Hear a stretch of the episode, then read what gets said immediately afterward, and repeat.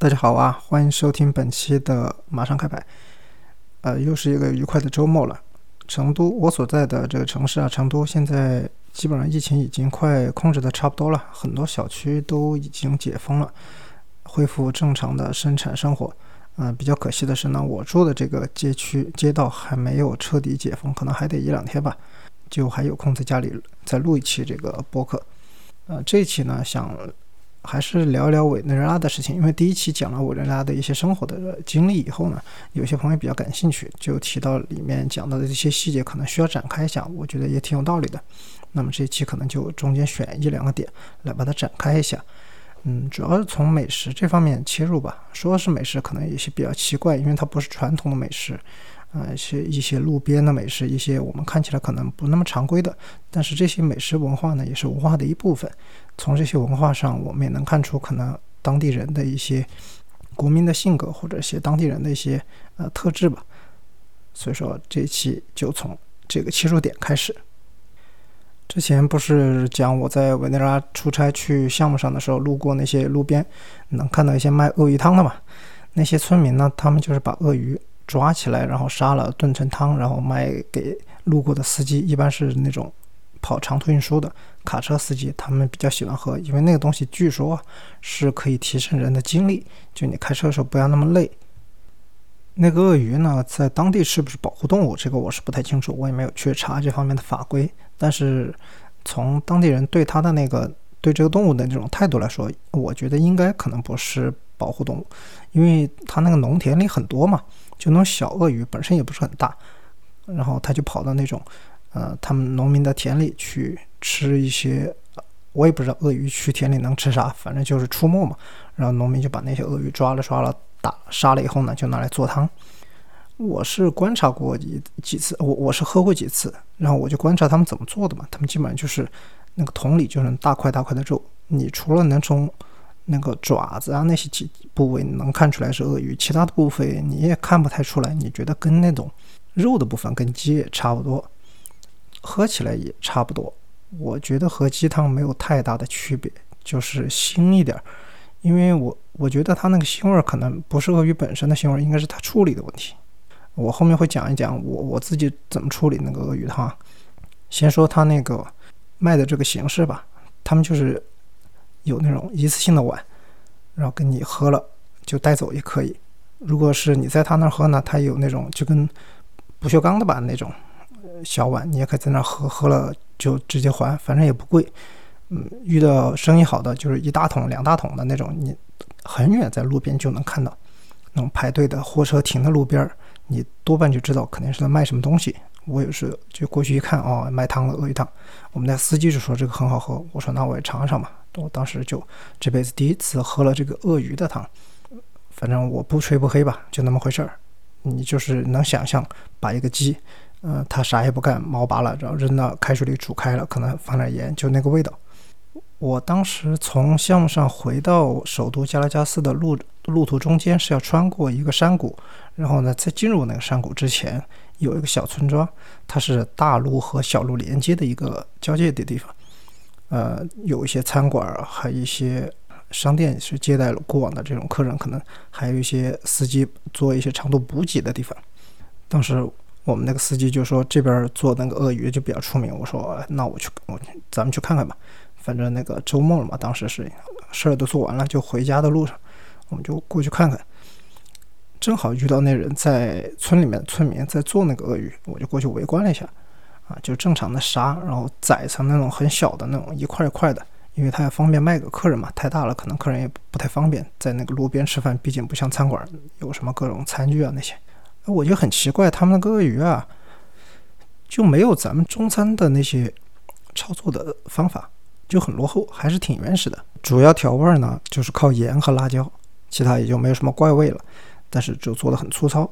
后来我去在工地那边呢，当地人请我吃了一顿，就是啊正儿八经的那种鳄鱼做的那种菜，不光是汤了，就还有其他的烤的呀，还有烧的呀，反正按中餐的那个理解，应该叫烧。就红烧的那种感觉，他们那边就是可能类似于炖、熬、煮那种感觉的哈。就是谁请我吃的这个鳄鱼呢？是当地的工会，工会的那个头是他们那个村的算是村长吧。因为委内瑞拉是这样，他查韦斯领导的委内瑞拉，它是一个打引号的，也是一个社会主义国家，就是走查韦斯特色的社会主义道路的这么一个国家。他这个国家的工会力量是非常的强的，不管你干什么事情，基本上都绕不开工会。你地铁有地铁工会，然后那个公交司机有公交司机的工会，呃，你在建筑工人有建筑工人的工会。他们的那个总统马杜罗就是查韦斯的那个继任者马杜罗，他就是做工会出身的，就是天天去组织那个工会工人去罢工啊，然后去谋谋求，呃，为工人谋求权益啊，反正就是工会是实际上的那种，呃，社会主义国家应该有的那种工会。当然，这只是从那个功能来说，但是它的性质实际上是有点有点变化了。嗯，它更多的出现表现在是一种有点像一个强力组织。有点像一个地方割据的那种感觉，一般政府有些都不太敢惹那个工会，像我们这种外国公司就更不敢、更不敢去惹了，因为它的法律规定了，如果你在当地有招工，外国公司你来雇佣那个工人，比如说我一个中国公司要在这个地方做项目，要十个工作，呃，十个中国工人进来，那你跟工会必须得签协议，你必须在当地聘用多少比例的这个当地工人，它是保证当地工人的这个权利嘛，不能你外国人来都把当地人的那个工作抢走了。这个比例呢，可能根据那个工种不同是不太一样，有些是六个，比如说你请一个中国工人就得请六个当地人，但这六个当地人他能不能干活呢，是另外一回事了，这谁也不知道，他可能来也不来，但是你工资必须得开，你这个聘用的那个合同什么的都得做齐，要不你就不合法了。所有的外国公司都特别不喜欢和委内瑞拉的工会打交道，因为他们是太强势了，很多地方政府可能都管不了，而且有些工会还有自己的武装。你根本就不敢去和他们正面对抗，有时候去只能找政府去协调，啊，协调不下来，那也没办没办法，就工会提什么你都得答应，要不你工工程根本没没办法开展。你今天组织开工，你得罪了工会，工会明天就让工人来罢工，然后就是经常，啊，很很武力的那种罢工，不是那种很和平的，就是你现在看英国工人。铁路工人罢工什么的，就是去喊喊口号，对吧？法国那些罢工，那个委内瑞拉那个罢工不一样的，他们就是那种武装罢工、暴力罢工。所以我们一般和工会那些领导都保持比较好的关系。反正那，你知道，保持好的关系就送礼嘛，一天请请吃的东西，然后送点礼物。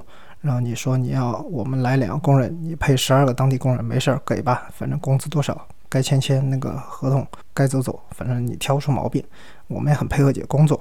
人家那边他一看你这么尊重他，对吧？而且又是那种政府合作的项目，他一般就不会太为难。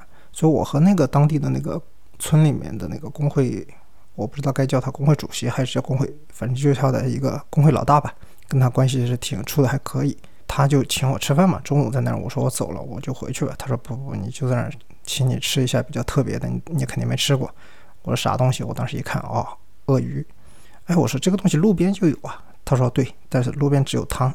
他说我们这边可以做菜，烤来吃，做烧烤。哎，我说挺好挺好，那尝一尝吧。我说烤鸡什么的吃挺多了，没吃过烤鳄鱼，对吧？他就安排人去做，我就说我参参观一下吧。我说我们中国挺会做菜的，就还行吧，就是来参观交流一下，看看你们怎么做。哎，他挺高兴，就说你看看我们。怎么做菜？我去他厨房看啊，什么杀杀了鳄鱼怎么做，还挺好。就是什么，我觉得那个厨师至少挺专业的，他知道焯水，就先把水烧开，然后把那个东西下去焯。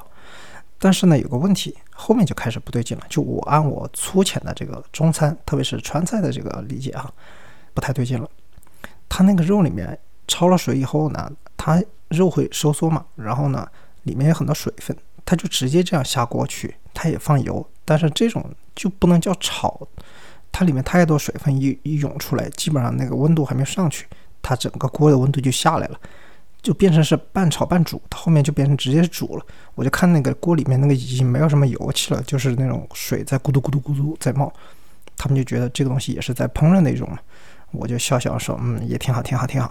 我就觉得你们还是去烤吧，你们的那烤肉还是挺好的，就不要来操作这种比较复杂的东西了。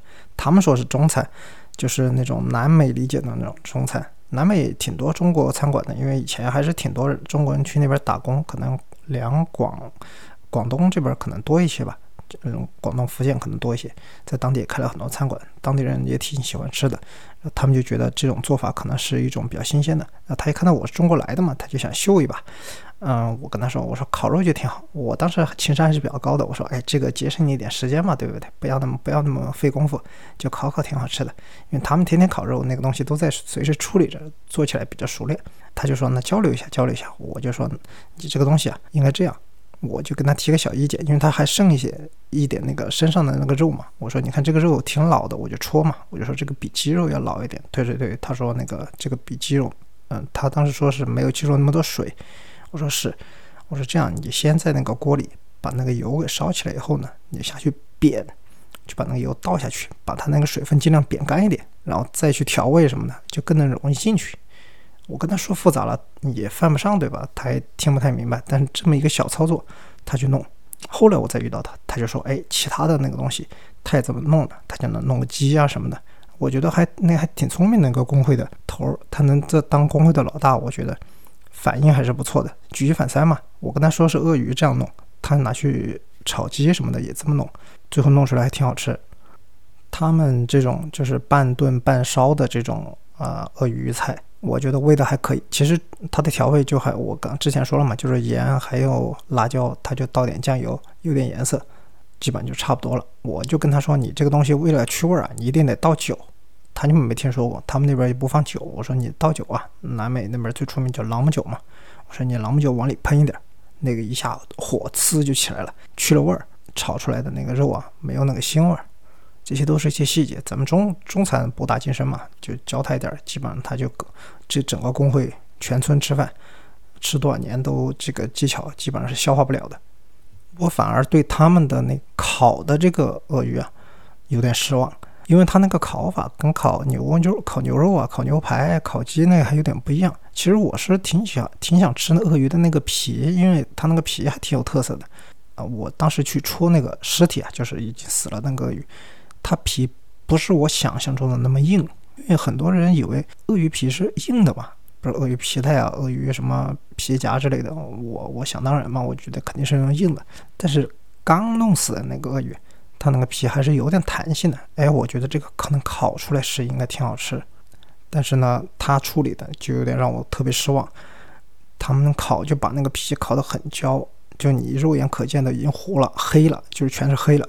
他们就不吃那个东西，直接就拿刀呢把那个外面全部给刮下来，就剩里面的肉了嘛。就外面烤焦了，里面肉就是程度就可能还正好，撒点盐，也不需要过多的调味，就吃还吃一个新鲜，倒是还可以。就是大家也都挺喜欢这样吃的，我是觉得那个皮多少有点浪费吧，对吧？你这个皮烤出来就应该比鸡皮可能好吃一点，因为我们四川烧烤就喜欢烤鸡皮、烤猪皮，就是那种动物的皮，我们都挺喜欢的。我后来跟我们的司机说，我说咱们能不能自己搞点鳄鱼，我们回去自己做呀？因为我们当时朱棣那边是有厨师的，我们我们有专门的那种川菜的厨师，我说交给我们的那个谢夫来做呀。哎呀，他说这个市场上是不好整，这个这个一般都是野生的，要不然咱俩去逮一只。哎，他这么说我就有点怂了，因为那个鳄鱼我吃是吃它，但是它是死的嘛，那个人已经弄村民已经把它弄死了，做菜我敢吃，你叫我去抓我还是有点。鳄鱼你你虽然它是看着不大吧，但是它凶名在外呀，它毕竟是鳄鱼啊，它又不是个什么猫之类的，我还是说那那那那算了吧。所以我一直是有个梦想，就是用咱们川菜的这个做法。做一套这个鳄鱼的菜，什么红烧的，什么水煮的，弄一套，估计应该挺好吃。因为现在很多养殖鳄鱼嘛，我看现在网上有那种养殖鳄鱼卖，但是我是一直不太方便尝试，因为我家就我和我爸妈两三个人，你说整个鳄鱼吧，我估计可能也吃不了，而且不一定好做，万一买来真不好做，那不就浪费钱嘛？所以说它是一个很原始的食材，当时在委内瑞拉做法也很原始。但是这个毕竟是人家工会老大的这个一片心嘛，我还是心里了。就是通过这一件件的这些小事，我们和当地的工会处理的还挺愉快的。这种相处模式呢，我后来也搬到我后面的工作里面。因为我在首都工作了一段时间以后呢，就调到中南中部的一个城市吧，小镇也都不能算城市了，叫叫什么来着？巴耶德拉巴斯瓜，就是复活节谷的意思。这个城市呢，它平平无奇。啥也没有，也没有什么特产，就是因为当时中伪铁路，中国就是借钱修的那个铁路呢，是要通过这个城市，这个地方正好就方便住一个点，指挥部就可以设在这段的指挥部就可以设在这个点上，在整个指挥部还有施工人员都还没有到的时候呢，需要在当时去打一个前站，就是在那个地方建立起一个嗯驻点之类的吧，就是说人来了以后，国内过来人以后就可以马上进场就可以工作。就必须得先有人过去考察一下，呃，我当时就去就去干这个工作嘛。但是呢，只派我一个人去，就是一个司机和我，也没有翻译。我是会说那么一点西语，就是到了委内瑞拉当地，就是学的野生的，跟那些当地人学的西语。我是在大学学了一些，就是基本的发音规则和一些基础语法。嗯，大部分的那种实用的西语都是在到了委内瑞拉以后学的。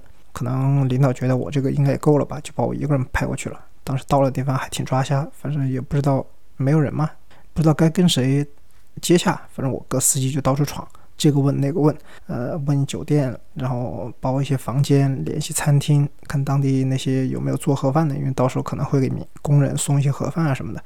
还有一些超市的一些采购啊，生活用品啊，就跟后面做一整套这个前站的机制。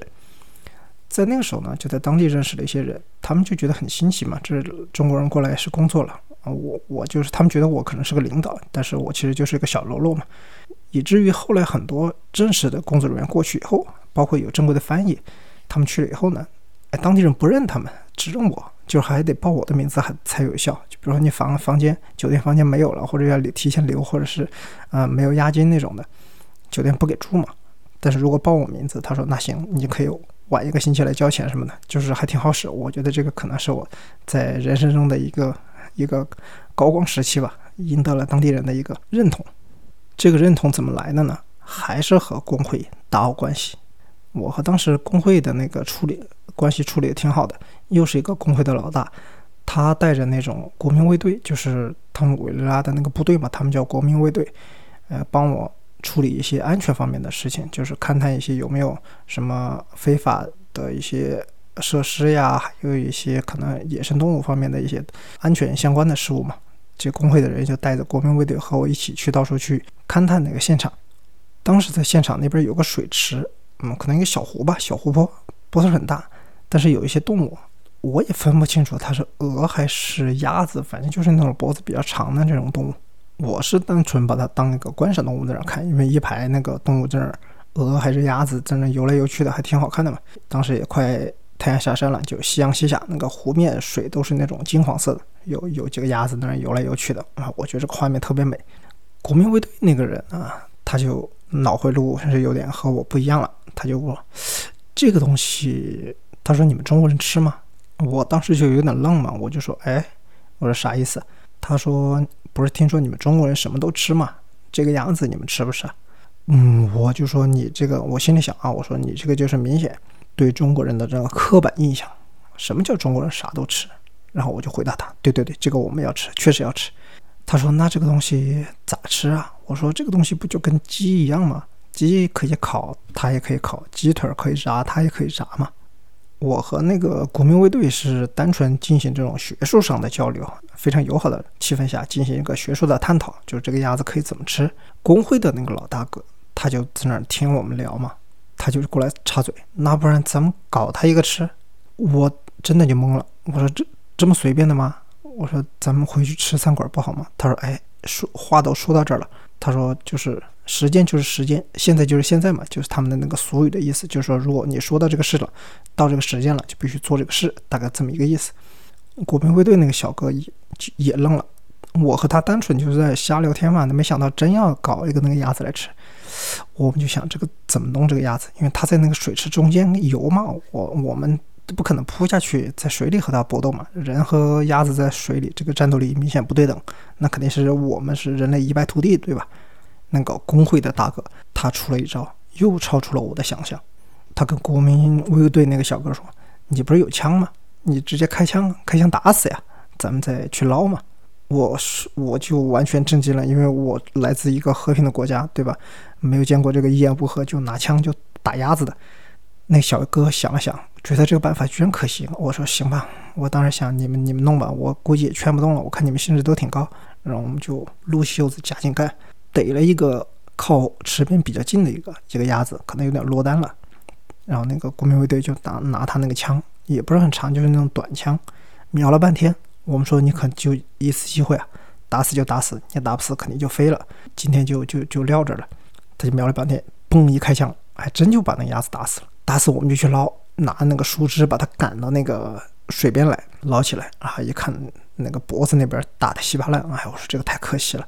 拿回我当时找找那个临时驻地是个酒店嘛，就跟那个酒店那个餐厅的。他们当地人都很熟，就跟一家人似的，就说咱们搞了个鸭子，就是看怎么吃。我们就一堆人在那研究。他说：“你中国人提的意见，你们中国人怎么吃？”我就说：“我们中国人得分部位，有些部位可能适合地方不一样。”我说：“你看你这个腿还挺完美的，咱们不行，拿来做一个什么鸭腿煎的那个什么鸭腿，就跟那煎那个鸡腿鸡排那种感觉一样。”他说：“可以，可以。”那个厨师就去剔剔骨头。把那个鸭排剔出来，我说人家专业人员手艺确实好，剔出来是非常漂亮的两两大块那个鸭腿肉。身上呢，我说这个东西要么烤着吃，进烤箱嘛。我说你们留点，咱们弄个汤什么的，就拿黄油煎了以后，把那肉也煎了，煎了以后加开水冲下去，那很多油脂也起来了。那个鸭还挺肥的，我不知道是当地他们那个鸭子吃什么那么肥，我看人都挺瘦的，那鸭子这么肥，所以我们就很开心的一帮人，烤鸭腿、鸭排，还有炖的那个。不是炖的，啊对，炖了那个鸭汤，还有把那个鸭胸那一块呢拿来烤，反正就是鸭几吃吧。我当时我说中国人教你们，就是那个鸭的骨头不要丢，那个鸭骨架拿来熬汤，那肯定好。他们就尝试了一下，哎呀，还真挺好喝。他们说一定要加蔬菜，就是他们的那个汤啊，里面要加很多蔬菜。我说行吧，你们随便弄，有些什么一些像卷心菜那种的，然后切了粉弄进去。但是呢，那个鸭架的那个香味确实是很香的。你舍得放油，他们就用黄油来煎嘛，煎出来再来做汤就特别好喝。从这次以后呢，我和那个工会的老大哥，我们的关系又越来越紧密了，毕竟是一起打过打过鸭子、吃过鸭子的这个关系嘛。后来我又去去了很，呃，后面过了一段时间以后呢，有些物资就提前运到当地了。嗯，因为我们这边是四川过去的工人比较多嘛，所以说就配了一些调料，以后也会配那个四川的那种厨师过去。我就压着一箱那种小调料啊，各种料包那些，就先过去找个仓库，先把它给存起来，在那边修那种工棚。那个工会老老大哥过来说：“哎，你来的正好，我们发现又有一大群鸭子，咱们再去搞点鸭子吃。”我当时兴致也来了，我跟他说：“你放心吧，这次有中国的调料，我说我来给你弄，绝对好吃。”哎，那工会大哥一听特别高兴，他说行，相信你。然后咱们又把那个国民卫队小哥也叫上，三个人开着车又到那个湖边去，就是还是一顿操作猛如虎，咔咔，这个打了三只还是几只，反正我忘了，反正那小哥就提了两只，就提回去，还是回那个酒店厨房我们自己弄。我跟工会老大哥说，你相信我，我给你修一把操作，怎么弄呢？我说我完全按中餐那个弄法。我当时有郫县豆瓣，有火锅底料，还有干辣椒。哎呀，我当时就是这些东西一在手，我就觉得天下我有的那种感觉。基础工作我还是交给当地厨师，人家比较专业嘛。我说你给这个处理好了以后呢，切块鸭子切块，我说我来给你红烧一个，烧一个鸭子，先炒料什么的，八角什么那些都有，干辣椒都有，先爆炒，把那个水分给煸干以后呢，就开始加我的秘密武器。我呢说这东西要加啤酒。工会老大哥就震惊了，怎么会加啤酒呢？他说没见过这种操作。我说你加啤酒就特别香。我跟他说我们四川嘛，就是中国一个吃辣的地方。我们当时我们那地方做都是这样弄。我说你试试绝对好。他说行，他弄啤酒去。他弄回来我一看，我靠，他是那种拿的那个科罗拉。当地人喝那个科罗拉比较多嘛。我说你也太舍得了。我说不用不用不用这么多。我说这个东西好好啤酒。我说这个东西贵，好啤酒不要拿来做菜，你去拿一个坏啤酒。啊，他听明白了，换了一个易拉罐的，不知道什么野鸡牌子。我说这个好，两罐啤酒咔咔就倒进去，那个当时一冲，香味儿一下就起来了，整个厨房都能闻闻到那个香味儿。那厨房的那厨师都震惊了，都过来看怎么回事，怎么这种做法？为什么会有这么多味道呢？是因为我之前放了豆瓣，是四川的那个郫县豆瓣嘛，先把它炒香，然后炒成红色，然后那个再来炒那个鸭肉呢，颜色就上色了嘛，就特别好看。偷偷加一点火锅底料，更红了。他们那边人吃辣还挺厉害的，就能吃辣。所以说，我觉得我们那个口口味呢，和他们那边还比较接近。毕竟那个辣椒都是以前墨西哥那边传过来的嘛。呃，他们南美洲吃辣椒也挺也还行，就把它弄弄了以后呢，烧它半个小时，因为那鸭子我估计挺野的，可能跟我们那个土鸡什么差不多。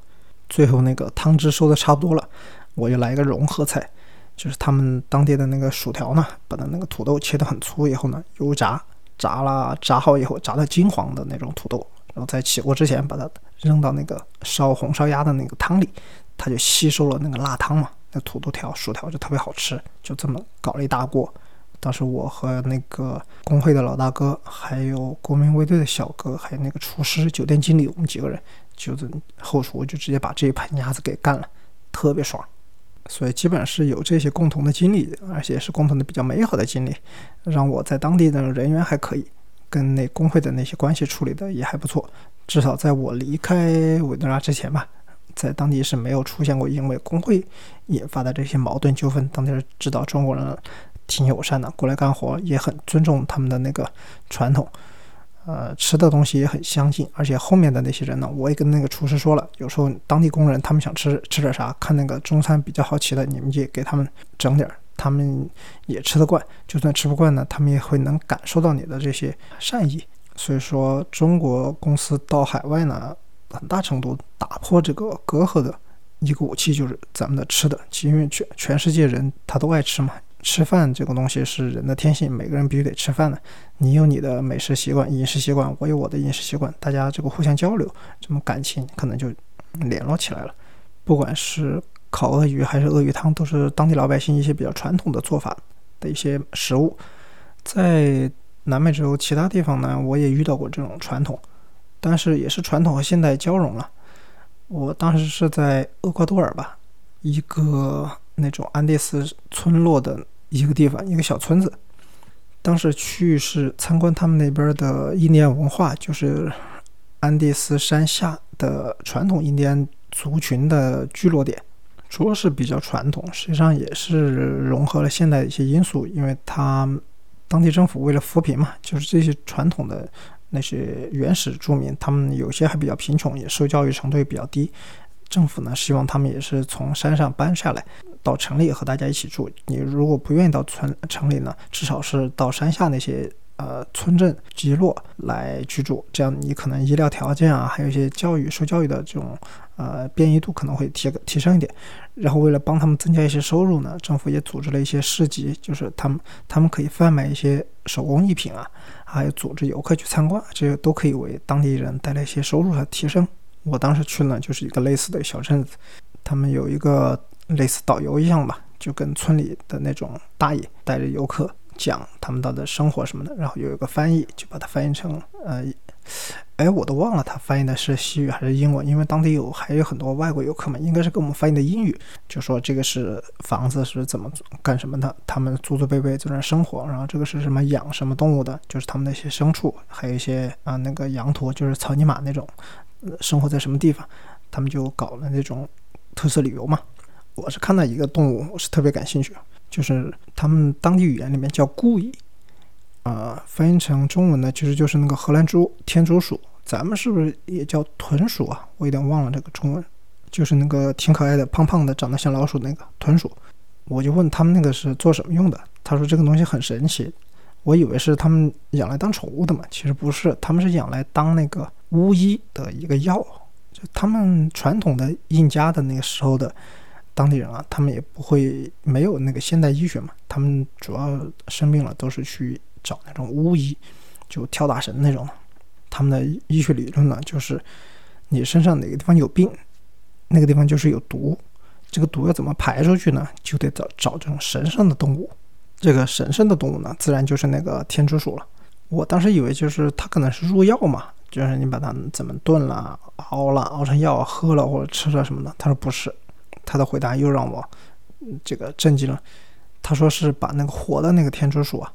用巫医施法，他们得那个医生先给他做一个什么道场之类的，呃，请那个医学的神，当时这么说的，就是上那个豚鼠的身，好，那个豚鼠就变成医生了。他怎么治病呢？就比如说你胃不舒服，胃疼，他就把那个豚鼠在你胃那个地方摩擦摩擦摩擦摩擦，你肝疼，它就放肝那里摩摩擦。你手要是摔断了，它就在手那个地方摩擦。那个豚鼠不是大部分那个皮都是，嗯，那个毛都是白的嘛。它摩擦久了以后呢，它身上就被会变黑。他们的那个理论呢，就是你体内的那个毒病毒，不是那个 virus 病毒，就是得病的这个毒就被传到、被吸收到这个豚鼠身上了，那豚鼠就中毒了，你就好了，是豚鼠就死了，是这么一个治病的流程。哎，我就想，这个身上弄黑了，难道真的不是因为病人身上是没洗干净吗？你蹭上去的这个黑的吧？但我也不敢说这个人家传统文化是吧？啊，当时其他游客就在那说。哎，你看这个病人是不是这样就好了？那有些钢筋就提出来了，就说那他是骨折的，这个东西怎么能接好呢？反正就开体重问题了。那个导游呢就招架不住，就说啊，就是这个是传统，这个传统都是记载，现在也没有这么了。现在我们生病了也是去医院的，反正说这种东西。呃，当时那些人也就虽然不是很满意吧，但也没问了。只有我一个人想到这个问题，那那个豚鼠它中毒了以后怎么办呢？你看。别人都问你美不美，只有我关心你累不累。那个豚鼠后来怎么怎么样了呢？我就问那个导游，导游说啊，那个豚鼠中毒了吗？中毒就死了啊。我说就死了嘛。他说对，一般就死了。然后呢，就把它给什么通过什么祭祀的方式给它埋了，埋了就代表这个病毒。从此就回归到大地了，就离人是比较远了。我还有点挺那个啥同情那个豚鼠的。我说它就毛不就脏了点吗？怎么就弄死了？我说是不是那个巫医给人病人身上擦的时候给捏的太用力，给给掐死了吧？不会。但是还是那句话，不敢问，尊重当地传统。从那个村子里参观完以后呢，就回到那个市集上，就可能买一些印第安人手工制品的一些东西，织的布呀，做的帽子呀，那什么的。然后它也有那个餐厅，不是餐厅就是那种。摆摊的那种餐饮街吧，两边都是那种有些烧烤呀，有些做汤的呀，有些你去嗯吃一些饭的，给游客吃饭的那种地方。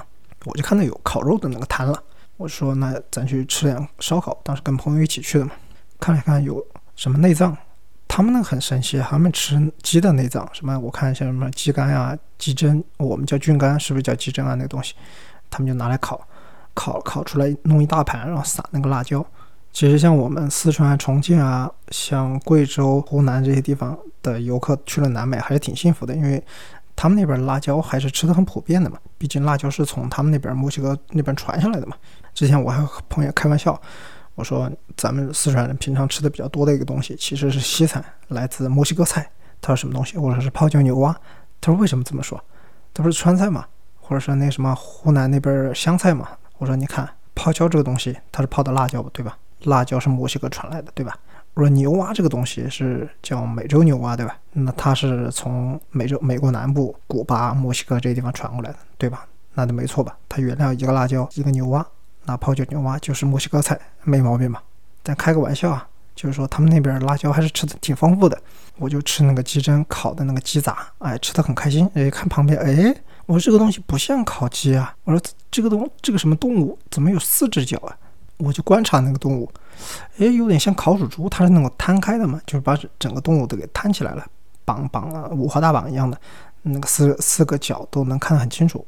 我说这个东西烤乳猪，这边烤乳猪这么小吗？我说印第安人吃的这个猪养的这个猪也太瘦了吧？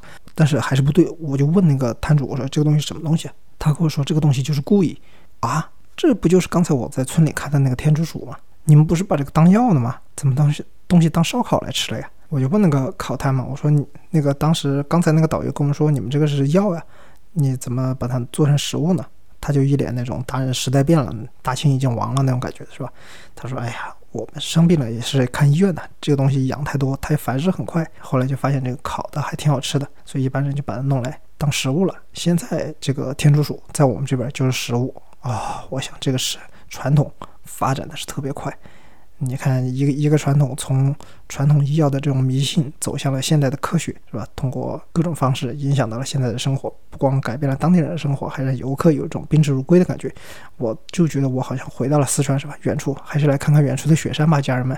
来到安第斯山区，吃了我们四川口味很接近的那种烧烤，还有烤那种各种奇奇怪怪的东西，有烤鸡、烤豚鼠，特别幸福，感觉回家了一样。就跟什么四姑娘山没什么区别的感觉，特别舒服。因为疫情的关系，我已经有这得第三年吧都没出国了。我还挺想念在各个地方吃当地传统美食的那些经历。有机会的话，可能会给大家不定期的分享出来吧。不光是南美，还有其他地方，毕竟去了那么多地方嘛，也吃了不少。我这个人呢，属于那种没什么特定美食爱好的类型，说通俗一点，就是那种全球胃。我是什么东西都吃，当地人吃什么我就吃什么。我不是说走到哪儿一定要吃中餐的那种。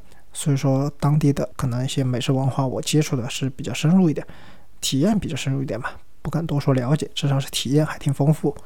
我希望有一天，就是疫情早日恢复，早日过去，国境也在开的时候呢，也还有机会再去这种地方。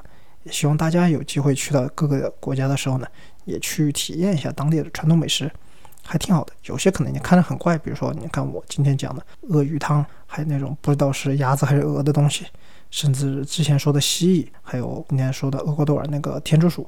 你看他们吃的东西都稀奇古怪的，但是你真吃起来，你觉得味道应该还是挺不错的。呃，我也尽量避免站在一个道德的高地去指责这个东西是不是有点不太保护呃野野生动物。怎么说呢？这个是他们当地的传统，我们不能以现代的标准去要求一些呃很早以很早以来就持续的一些传统，只能说尊重吧，互相尊重。你有你的文化，别人有别人的文化，而且这些文化在未来说不定就可会。产生更多的融合，就像你也不知道哪一天你可能会在你的家乡吃到类似于泡椒牛蛙这样的菜，它可能是来自远方，它的原料全是来自另一个大陆，但是它的呈现的风味却是你家乡的味道。嗯，这期的就聊到这里吧，祝大家周末愉快。